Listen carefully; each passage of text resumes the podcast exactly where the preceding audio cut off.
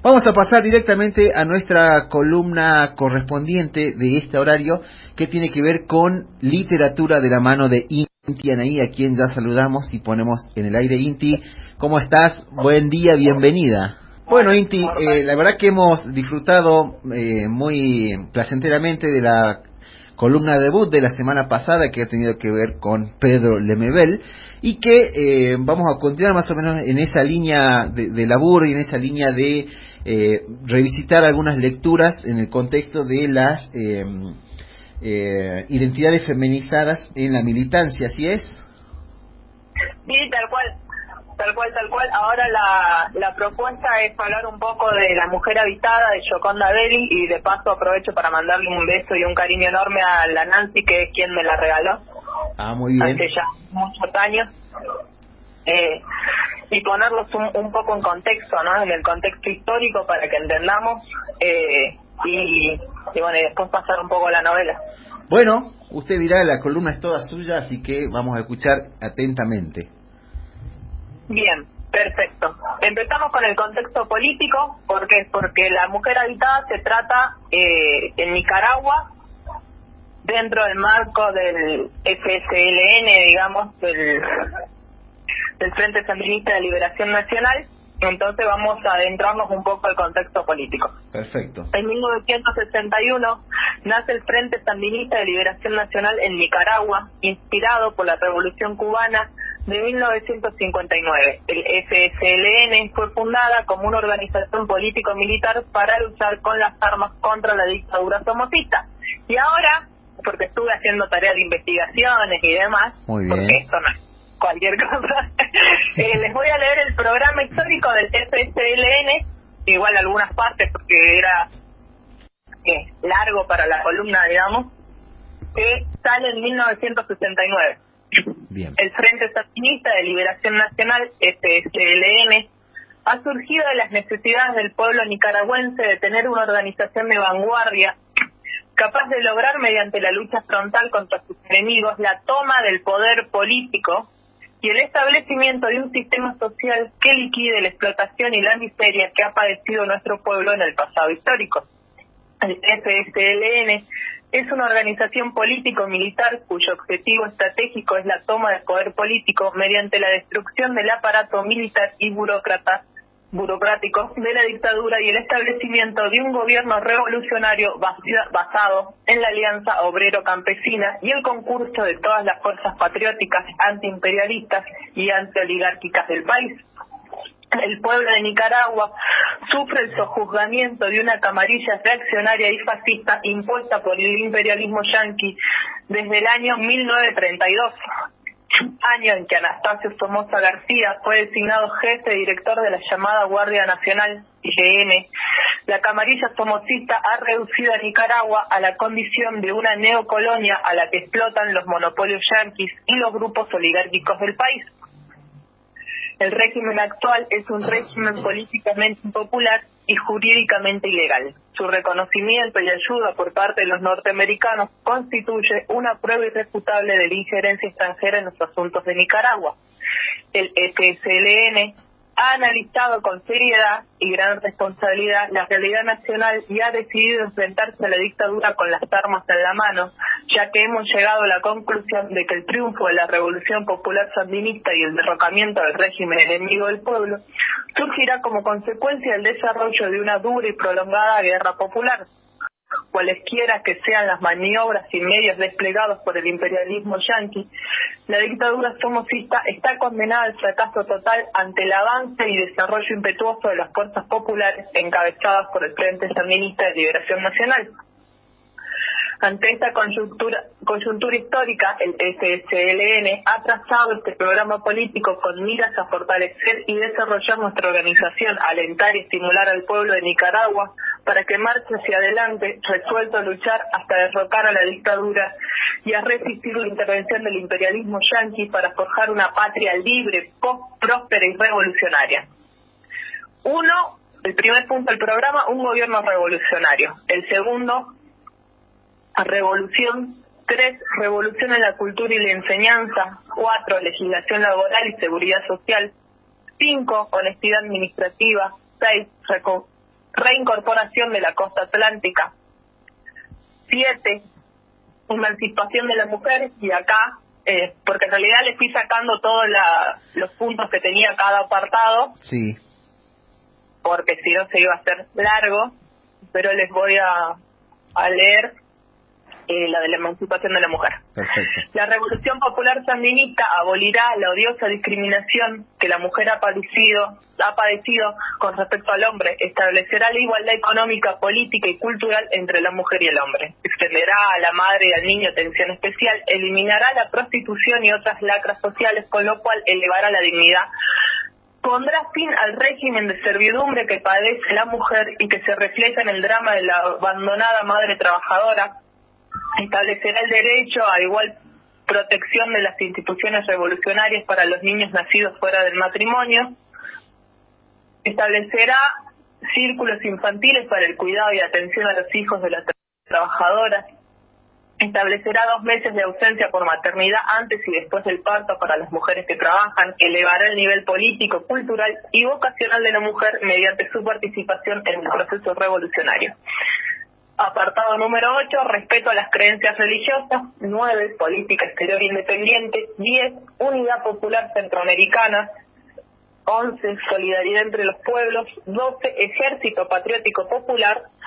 13, veneración ante nuestros mártires. Manso programa.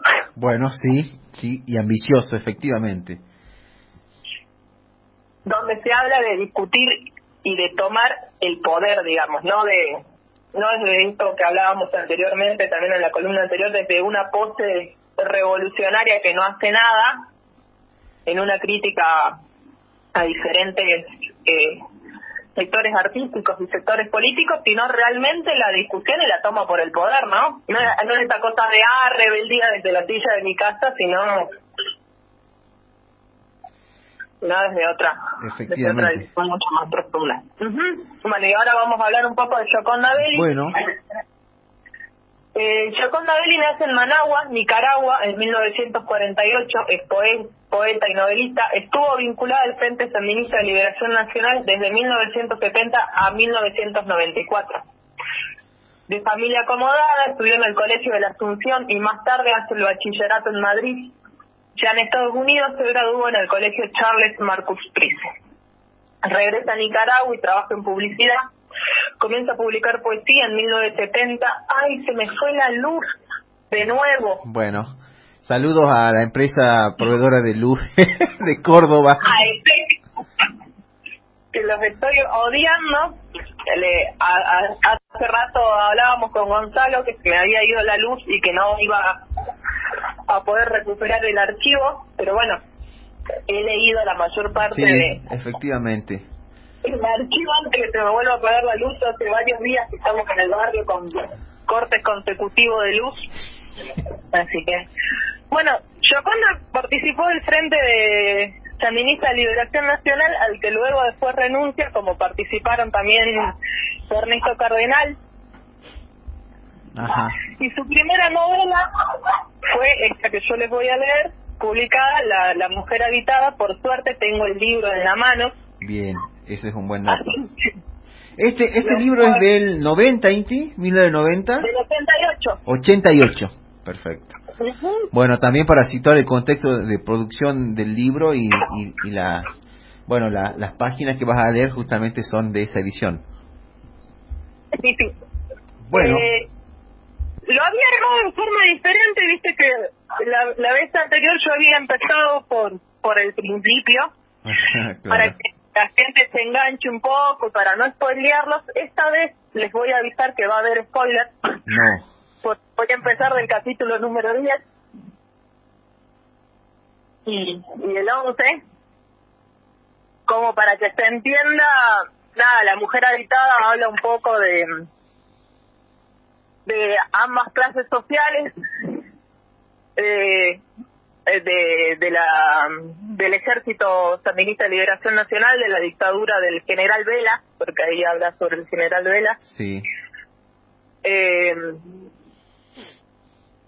hace eh, divide al, al personaje principal en tres de tres partes, digamos, vendría a ser lo que es su vida social, porque la viña venía de una familia acomodada, adinerada, eh, había estudiado en, Europa, regresa a Nicaragua, entra a trabajar en una eh, empresa de, arquitectura, es arquitecta, ahí conoce a Felipe, que Felipe participaba de del, movimiento, digamos, de, liberación nacional. Entonces, bueno, ahí se va como mm, empapando de, de otra realidad, que esa no, no la vivía y no la tenía. Entonces, como que está la, la vida que ella hace, porque tiene que hacerla normalmente, y la vida que después hace cuando se, se, se inserta dentro del movimiento. Como me trae la venir a, la calle, así que si si sienten algún sonido, porque adentro de mi casa no... No hay luz. no, hay, luz, así que me vine al, balcón. Hay, el clima en Córdoba, Inti. Vos sabés que hay solcitos, yo soy re enconchada y abrigada, pero hay solcitos. Si eso hubiera pasado a las 9 de la mañana, chicos, yo no sé cómo salir. No, no había forma. No, no, por eso eh, calculamos que a esta hora es un poco más agradable la temperatura y, y las cuerdas vocales también están en mejores condiciones que eh, a las 9 de la mañana, después de una noche de furor, como cada viernes sucede en tu departamento, Inti, es más probable de que no, no te encontremos en condiciones óptimas, ¿no? Ojalá eso fuera de esa manera, con el tema de, de la cuarentena, el coronavirus y demás. Hace como una semana que no me ha tomado no he asomado la nariz a la ventana, digamos. bueno. Ya que mi primera salida recreativa es ahora al balcón. Listo, bueno, leyendo leyendo un libro y, saliendo en la radio, me parece una, un, buen plan. Bueno, escuchamos entonces atentamente, Inti, mientras te acompañe la luz de, del sol, la luz natural, para, para leer eh, un par de capítulos de La mujer habitada de Gioconda Belli. bueno, llovía en Fragua, Iniciaba la estación lluviosa, invierno del trópico. La semana se acercaba a su fin, desde el domingo, la viña postergaba la puesta en práctica de su decisión de presentarse en Teflor. Sentada frente al escritorio, observaba el ventanal bañado de lluvia. Las gotas se deslizaban formando pequeños ríos, empujándose unas a otras, haciendo cataratas sobre el vidrio. En, invierno, el cielo de las tardes se hacían nubarrones y desataba lluviosa y húmeda furia. La tierra se abandonaba al placer de las tempestades, desde el suelo subía un olor penetrante, anunciador de nacimiento. El paisaje soltaba intensas gamas de verde, los árboles sacudían las espesas copas, las mojadas cabelleras. Era el tiempo de las tortillas de los pájaros, tiempo de correntadas, en que la ciudad perdía su fisionomía habitual y convivía con el lodo, las hormigas saladas, las goteras, los viejos refunfuñaban su reumatismo de los huesos húmedos y las camas amanecían frescas, heladitas, las sábanas y cálido el lugar de los cuerpos.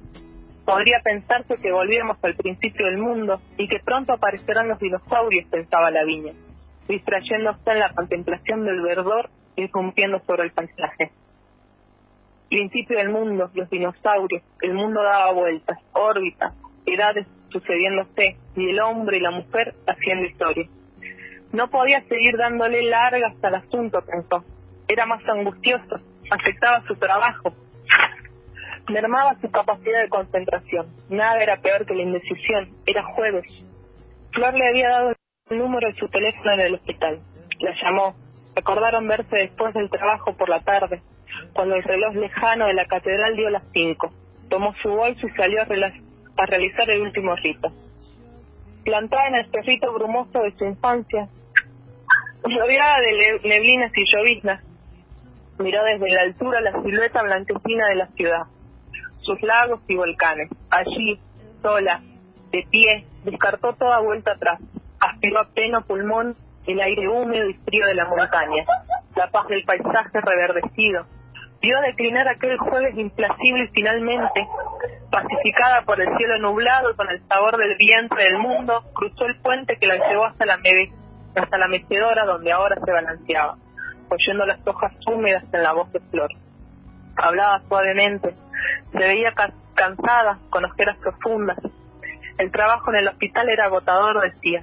Eran muchas las personas demandando atención y el personal tan limitado. Flor le inspiraba respeto. Felipe la consideraba dura. Decía que Sebastián relataba su experiencia con ella comparándose con un pescador que hundiese el cuchillo en el interior de una ostra para sacar la perla guardada en el centro. Mirándola, la vi imaginaba el interior del, interior de Concha Nácar. No debió ser fácil para ella, pensó aquel tío amándola con una pasión tipo Lewis Carroll por Alicia. Le dejó cicatrices, recelos. A ella no le parecía que Flor fuera dura. Si bien la rodeaba el aire, encerrado de fortalezas propio de las personas sufridas que se saben vulnerables, pero la viña podía sentir su ternura en la forma en que le hablaba, procurando no asustarla, diciéndole que irían poco a poco. Primero, la viña le debía leer más. Las convicciones no podían ser ciegas ni débiles, le dijo. Quería que ella comprendiera, estuviera consciente del porqué de las posibilidades. Esas que la viña llamaba sueños del programa. Era preciso que pudiera manejar los instrumentos, decía Flor, para aprender el mundo de otra forma, desentrañar las certezas que desde siempre la habían rodeado, comprender los engaños de ciertas verdades universales y cómo se revelaban en positivo o negativo según distintos intereses. Después pasaron a los detalles prácticos. Flor le indicó que conservar el folleto de las medidas de seguridad. Ahora las tendrá que aprender de memoria, añadió. Como lección de escuela. Al principio te sonarán exageradas, precauciones extremas y extrañas, pero son esenciales, no solo para tu propia seguridad, sino la de todos. Hoy empieza tu tiempo de sustituir el yo por el nosotros. Debes de cuidar sobre todo la seguridad de los compañeros clandestinos, como Sebastián, por ejemplo, no hablar con nadie sobre tus actividades, absolutamente con nadie que no esté vinculado a vos por otro trabajo de la organización. ¿Y con Felipe? preguntó la viña. Con Felipe tampoco, dijo Flor. Mejor, dijo la viña. Yo no quería que él se enterara de mi decisión. Enterarlo de tu vinculación o no es asunto tuyo, dijo Flor. Pero es todo lo que debe conocer. Si quieres, puedes decírselo. No quiero, dijo la viña. Flor sonrió. Y ahora debemos proponerte un seudónimo. ¿Cómo te quisieras llamar? Inés, dijo la viña, sin pensarlo dos veces. A veces, para trabajos específicos, nos ponemos otros seudónimos, dijo Flor. Y ya sabes que esto es solo entre nosotros, o para lo que se te indique. Nunca lo menciones en público. La viña le contó a Flor la anécdota de llamar a Sebastián en voz alta en la calle. Me sentí tan imbécil, dijo. Ya te acostumbrarás, dijo Flor. Es un proceso de aprendizaje. A medida que pasa el tiempo, los sentidos se alertan. La adrenalina nos funciona mejor que muchos hormonas. Y ya ves, a pesar de todo, a veces se cometen fallas como la del sábado con Sebastián y Felipe. Y eso que los dos tienen experiencia. Flor continuaba hablando, explicando si oía el viento rozar de la enredadera que huele noches invisibles desde la ventana de la sala.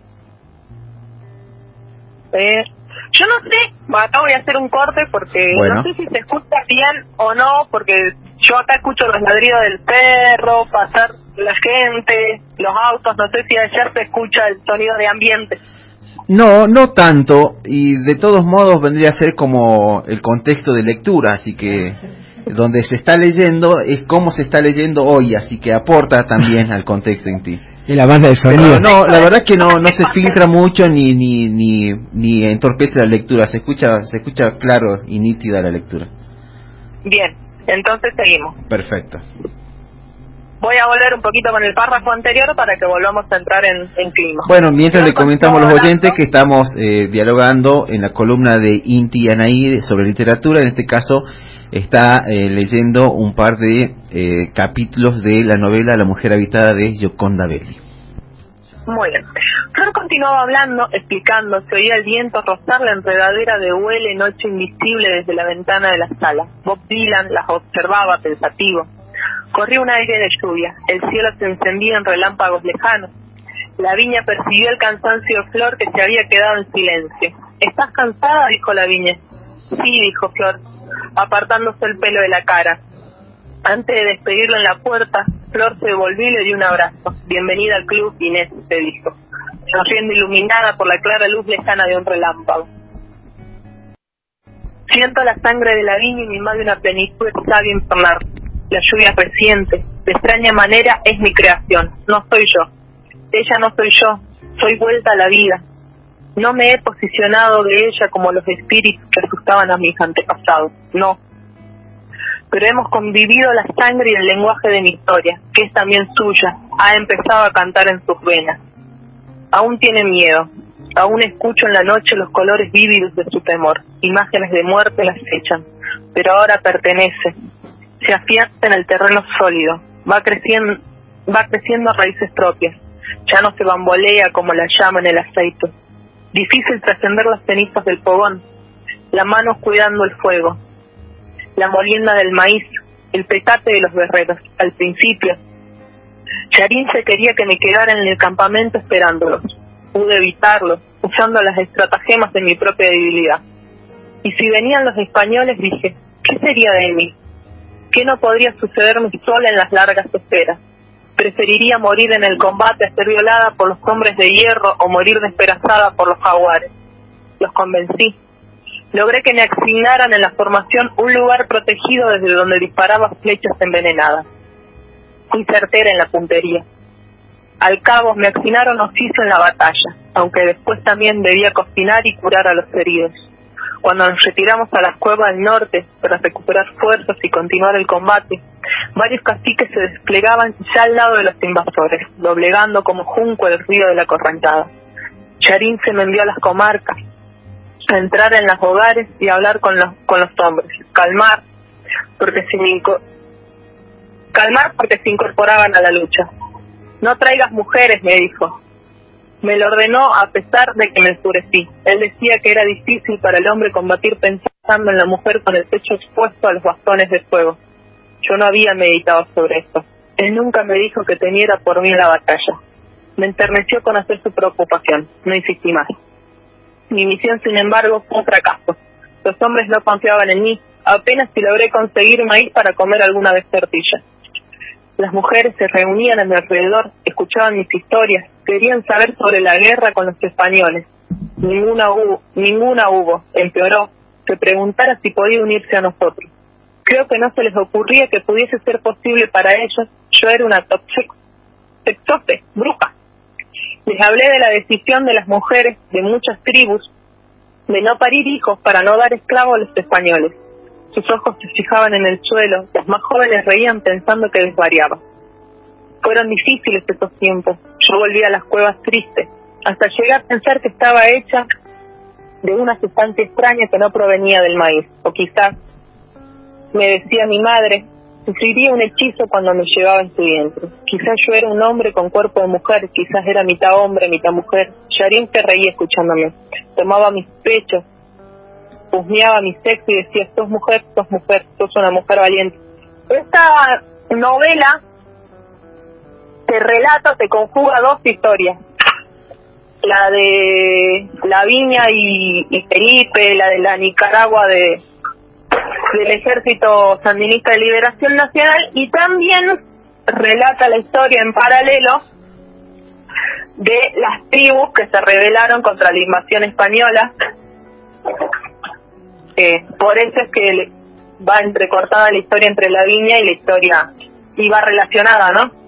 Excelente, excelente ese, ese, aporte, esa aclaración, Inti, porque claramente por ahí con el libro en mano uno va eh, detectando esas esos saltos eh, propuestos por la autora, pero eh, así en fuera de contexto está bueno que vos que vos nos indiques eh, el porqué de saltar de un tiempo a otro, ¿no? Y de un personaje a otro. Claro, por eso era importante que le dé el principio, pero para lo que yo quería desarrollar, no, no iba a pasar. Por lo tanto, les voy explicando. Excelente. Mientras leo. Muy bien. Seguimos con, con el capítulo número 10. Perfecto. Bueno, eh, seguimos entonces, eh, le, comentamos a los oyentes, estamos en la columna de Inti Anaí, columna de literatura, en este caso haciendo la lectura de La mujer habitada de Yoconda Belli. Bien. La tormenta se desató mientras la viña conducía de vuelta a casa, una tormenta eléctrica de latigazos blancos agrietando el cielo. El viento agitaba los árboles y la noche se cubría de polvo y hojas. Vio algunas personas corriendo a buscar refugio de la lluvia inminente. En contraste, ella, después de poner en práctica su decisión hablando con Flor, conducía extrañamente tranquila, ajena a los fenómenos eléctricos. La lluvia caía sobre el automóvil, gotas aisladas y gruesas, tímidas al principio y luego súbitamente arrojadas a presión como piedras sobre el techo de hojalata. Aislada dentro del vehículo, pensaba en su tranquilidad, la calma después de la tempestad, el punto final de las dudas, la aceptación de su propia decisión, resultado de haber trascendido por fin las semanas de incertidumbre. Más adelante, si no se sentía capaz, no le quedaría más que reconocerlo, decir que se había equivocado. Todas las personas tenían derecho a cometer errores. ¿Cómo cambiaría su vida? Se preguntaba. ¿Qué sucedería? Era tan difícil imaginarlo. Con nadie de sus conocidos podía compartir las especulaciones sobre lo que sobrevendría. Estaba sola, no podía abrumar a Flor con sus interrogantes, tampoco podía hacerlo con Sebastián, no podía abusar de ellos o darle la impresión de ingenuo y vacilante. Era el tipo de incógnitas que debía dilucidar sin compañía. ¿Resistiría la tentación de decírselo a Felipe? se preguntó. ¿Le gustaría que lo supiera? ¿Hacerlo sentir mal por no haber sido él el que le incorporara? ¿Por no haber pensado que ella era capaz no lo vayas a convertir en una especie de venganza, había dicho Flor, y ella negó que fuera ese el motivo para no decirle nada a Felipe.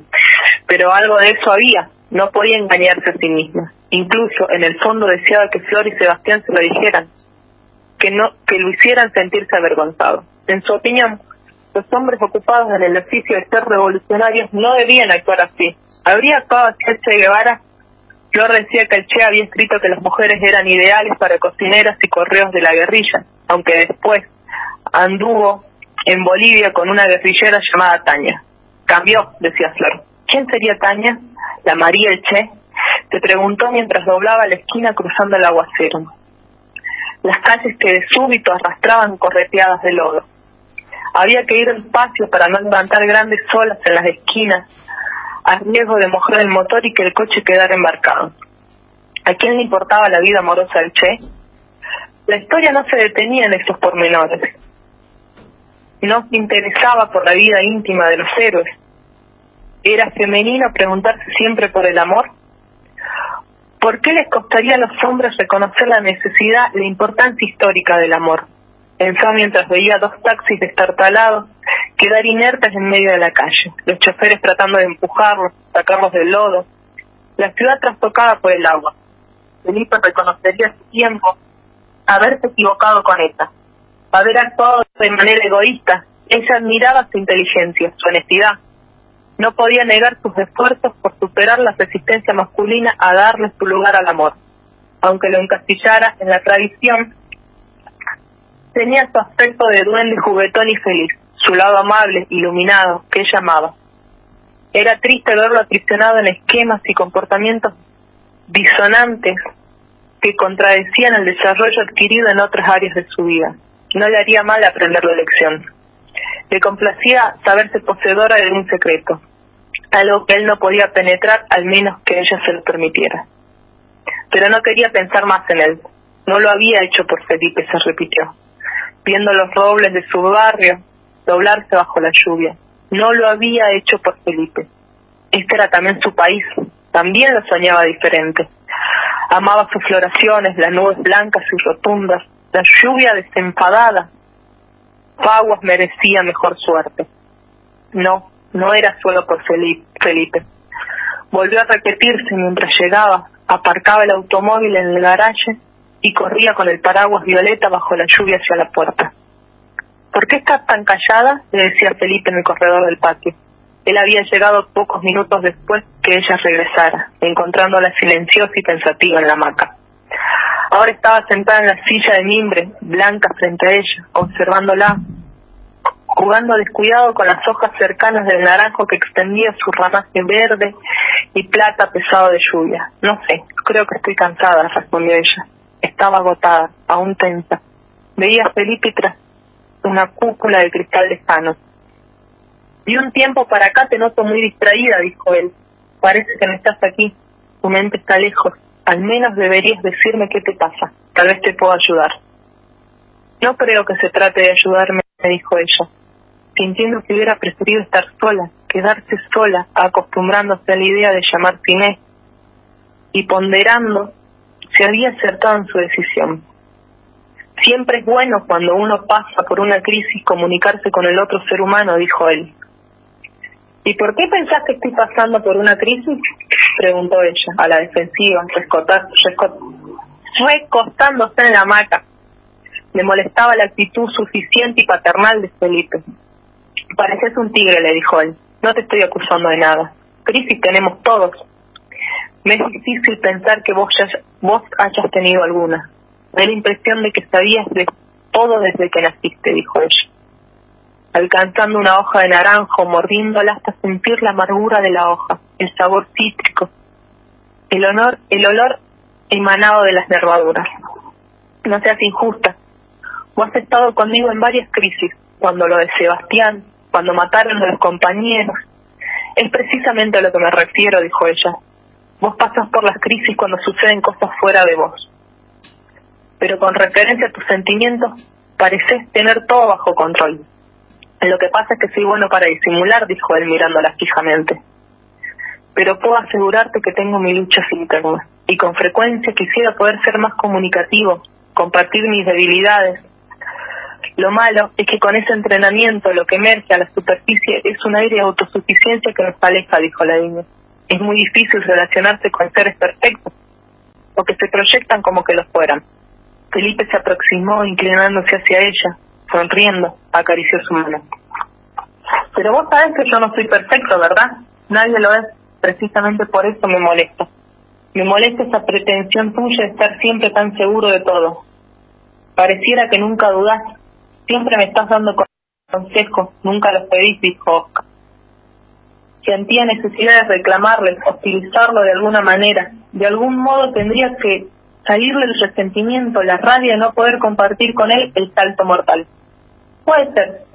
Quizás sea porque siempre he tenido que valerme por mí mismo. Quizás también sea una consecuencia acostumbrarme a mantener tantas cosas en secreto, dijo Felipe.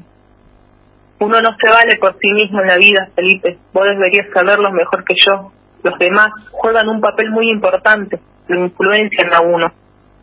Hay modelos que imitamos. Bueno, es verdad que uno tiene referencias. Después de todo, como bien señalás, somos seres sociales. Me refería más bien a que la crisis en mi vida han sido más de acciones que de reflexiones. No he tenido mucha oportunidad para meditar sobre la existencia. He tenido que ir resolviendo a mi manera los problemas que han ido surgiendo y son más bien problemas prácticos. Pero nunca te has preguntado o has tenido inquietudes sobre vos mismo, sobre qué querés, quién sos, qué haces en el mundo. Felipe se quedó en silencio. La niña lo veía hacer el esfuerzo por recordar, buscar las preguntas en su memoria. La verdad es que no, dijo él finalmente.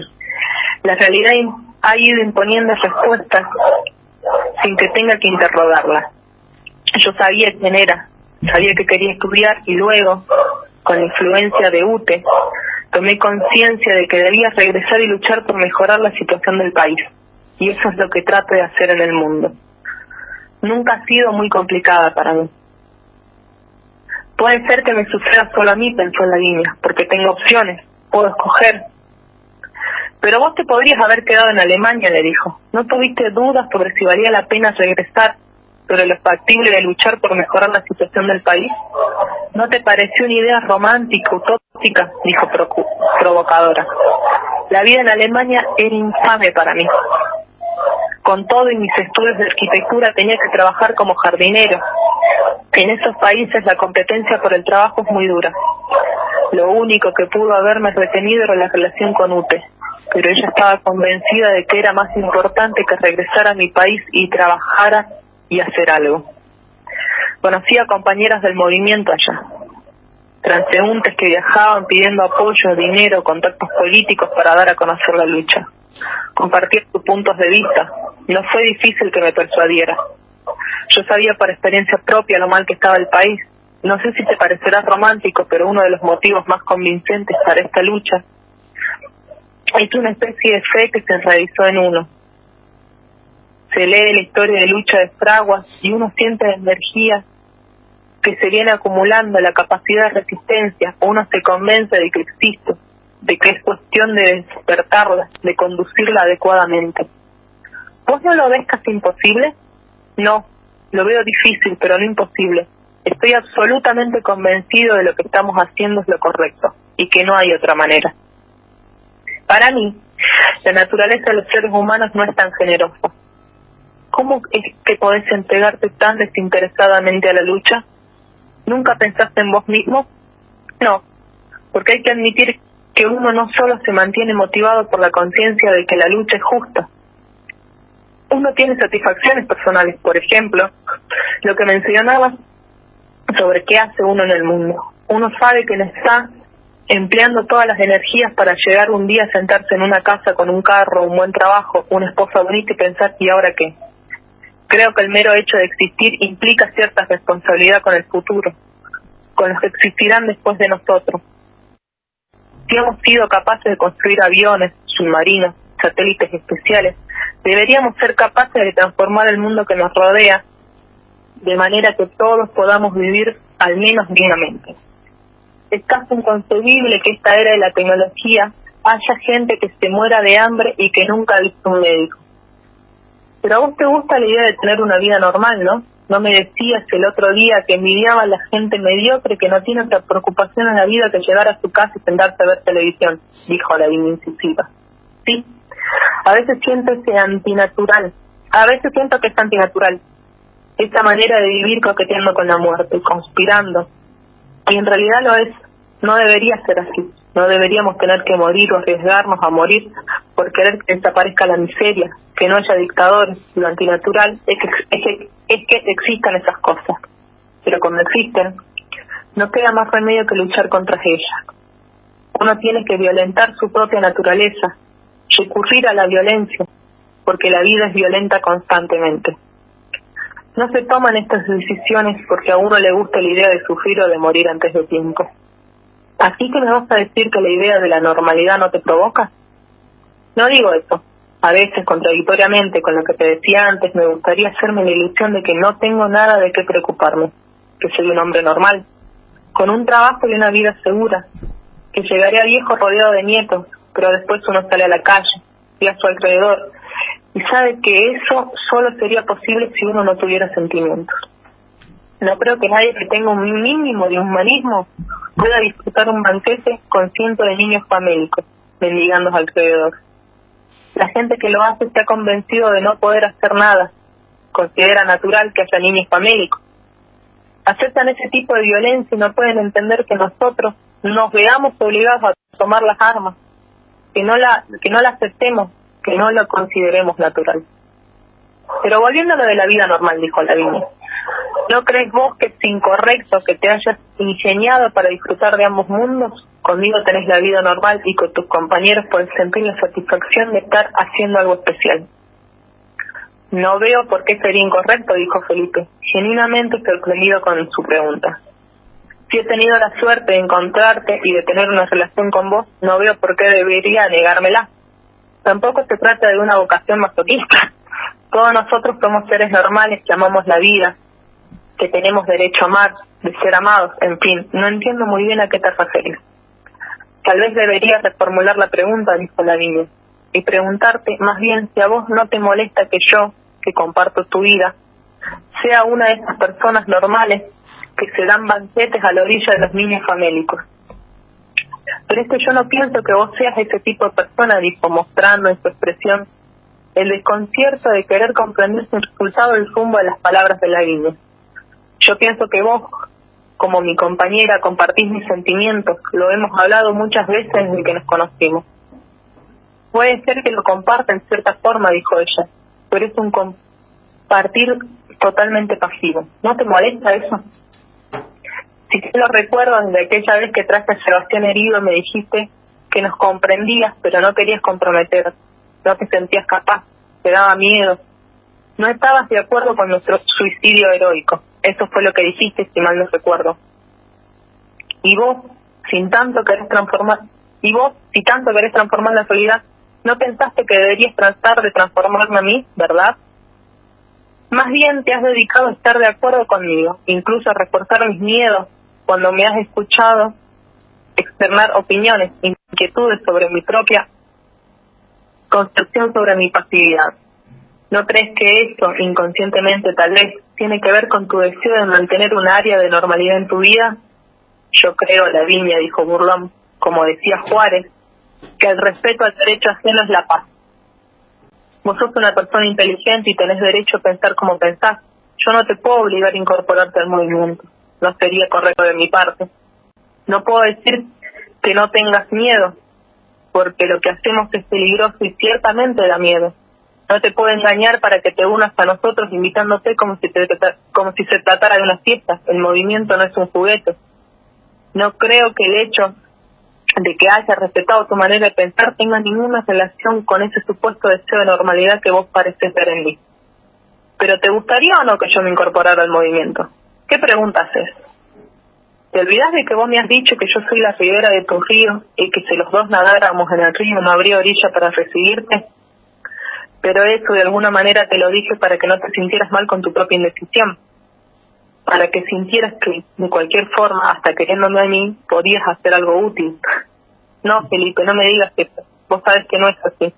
Cada vez que te he mencionado la remota posibilidad, y es verdad que lo he dicho con muchas dudas de incorporarme, te pones todo cariñoso y me decís de la ribera del tío. Pero es una broma, mujer, para que no te sientas mal, porque yo sé lo difícil que es para vos la idea de incorporarte. Tenés razón, es difícil, dijo ella asumiendo una pose reflexiva y silenciosa, aguardando que Felipe intentara convencerla de entrar al movimiento y así ella poder descubrirle su reciente decisión. Si alguna vez él había pensado en hacerlo, ese sería el momento. Ella se lo había servido en bandeja de plata a propósito. No se lo revelaría hasta que él venciera la resistencia que le impedía proponérselo. Pero Felipe no dijo nada. Se acercó a ella, la abrazó, le acarició el pelo, dijo que yo era tarde. Era hora en que las parejas normales hacían el amor, eso dijo. La viña guardó su desilusión.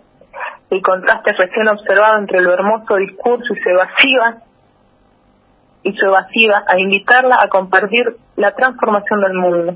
No recurriría más a estas estratagemas, pensó, sintiéndose desdichada, cayendo al sueño después de negarse a Felipe, decirle que no, estaba cansada. En el momento oportuno se lo revelaría, se dijo. Sería un gusto ver la sorpresa en la cara del sabelo todo. En sus sueños, la, la vinda voló lejos de Felipe. Silenciosa la vida teje lienzo. Siento el rumor de los hilos crecientes, telas de colores extraños. Se acercan acontecimientos que no puedo más intuir. Bueno, ese es el capítulo 10. Tremendo. Y se me está, se nos está yendo la hora. Sí. Así que propuesta, podemos dejar el capítulo 11, que era el que iba a leer el siguiente, para la semana que viene y terminar con lo que la luz me ha apagado. Sí, y además eh, creo que, sí, acepto esa propuesta, Inti, pero creo que este capítulo fue bien significativo sobre la temática en cuestión que es las eh, identidades feminizadas en la en la militancia y esta tensión no entre el varón eh, militante y revolucionario y la mujer en una posición así como decía de normalidad de tranquilidad de salvavidas en la a la vida normal que plantea en la novela Yoconda creo que deja bien claro y, nombraste también o nombró la misma novela en tu voz a, a, Tania, ¿no? Como una eh, imagen de la, romper ese límite entre eh, el género y la militancia, ¿no? Cosa que todavía sigue, eh, como vos decías la vez pasada, bastante enraizado esa, ese machismo, pero que hay ya ejemplos claros de cómo es posible romper esos límites, siendo todavía una cuestión tabú, ¿no? esa delegación al cuidado, que incluso también lo, plantea Ista, eh, dice que hace el paralelismo entre Yarince, Ista y La Viña y Felipe, eh, desde, desde las primeras veces, ¿no? Desde las primeras eh, revelaciones ante los españoles y demás, que si bien la habían aceptado a regañadientes a ella porque sabía tirar flechas y demás, después de, de hacer de ser parte de la, de la revelación, ella tenía que ir a cocinar, a limpiar y a curar heridos, digamos. Claro, claro, totalmente. O sea, te dejo, pero tu lugar sigue siendo eh, la cocina, la enfermería, el cuidado, el, que hasta el día de hoy es el lugar que nos siguen proponiendo, que ha pasado un montón de tiempo, que hemos que ya lo hemos cerrado, hemos tenido un montón de mejoras, un montón de discusiones, se ha abierto el debate, pero mayormente es el lugar que nos siguen relegando. Sigue siendo ese lugar, sí, la verdad que sí, eh, y es interesante leer cómo probablemente esta, estas tensiones que plantea la novela sean eh, el prólogo de las, de las discusiones que hoy tenemos, ¿no? Empezar a problematizar eso, empezar a discutirlo, ya era un, un primer paso para empezar después a romper algunos, algunos prejuicios y por otro lado, que eso, que esa ruptura de prejuicio en lo discursivo después se haga en la práctica, que sabemos que siempre hay como un delay entre lo que se dice y lo que se hace, ¿no? Tal cual, tal cual. Hay mucho aliades, diríamos nosotras ahora, que discursivamente vos los escuchás y decís, ¡Pah! Llegamos. Estos chabones están tan re deconstruidos, digamos, ni yo estoy reconstruida, digo, entendiendo una cuestión social, cultural y demás que hay que trabajarlo, vos los escuchás y decís. Y después los ves en tus actitudes diarias, cotidianas, diarias y cotidianas dentro de tus relaciones o dentro de de la militancia, decir, qué lejos está la práctica del discurso. Tal cual. Tal cual. Bueno, lo interesante es eso, plantear, problematizar para que haya una menos distancia, menos delay entre lo que se dice y lo que se hace, ¿no? Tal cual. Es la idea de, de estas columnas y, y de poder sacar las discusiones más allá, que ya lo charlábamos la columna anterior, de, de los círculos de militancia o de las charlas de café y de socializarlas, de empezar a que el debate se, se socialice mucho más. Bueno, excelente, Inti, la verdad que muy muy aportativo y, y quedamos entonces a, a, a la pendientes de la próxima columna donde finalizaremos la lectura del capítulo 11 y iremos cerrando un poco esta esta línea temática y claramente cerrando en lo radial, pero abriéndola a la, a la discusión y dejándola como propuesta para, para, para mirarla, ¿no? Tal cual. Bueno, eh, un fuerte abrazo, esperemos que vuelva la luz pronto allá por, por tus pagos cordobeses y, y bueno, será hasta la próxima semana. Hasta la próxima semana, un saludo a todos. Un abrazo. abrazo bueno, pasaba entonces ahí la columna de ahí desde la ciudad de Córdoba, eh, planteándonos esta tremenda lectura de Yoconda Belli respecto de la militancia, respecto del lugar de la mujer en la militancia. Creo que en esta novela quedó muy, muy bien plasmado y muy bien este, identificado este, y que nos permite mirar un poco las prácticas. Esto en una situación de contexto específico, pero si uno se pone a pensar las prácticas en general de el rol que se le asigna a la mujer, o bien como lo indica Inti en su columna, a las identidades feminizadas respecto de el rol social y, cultural y político que ocupan, claramente estamos a una distancia muy, muy lejana de eh, lo que debería ser como un umbral mínimo de participación, de respeto y de discusiones que están ahí eh, dando vueltas que nunca terminan de, sintetizar hasta que no se hace en práctica cotidiana y esa es la, la intención de estas columnas.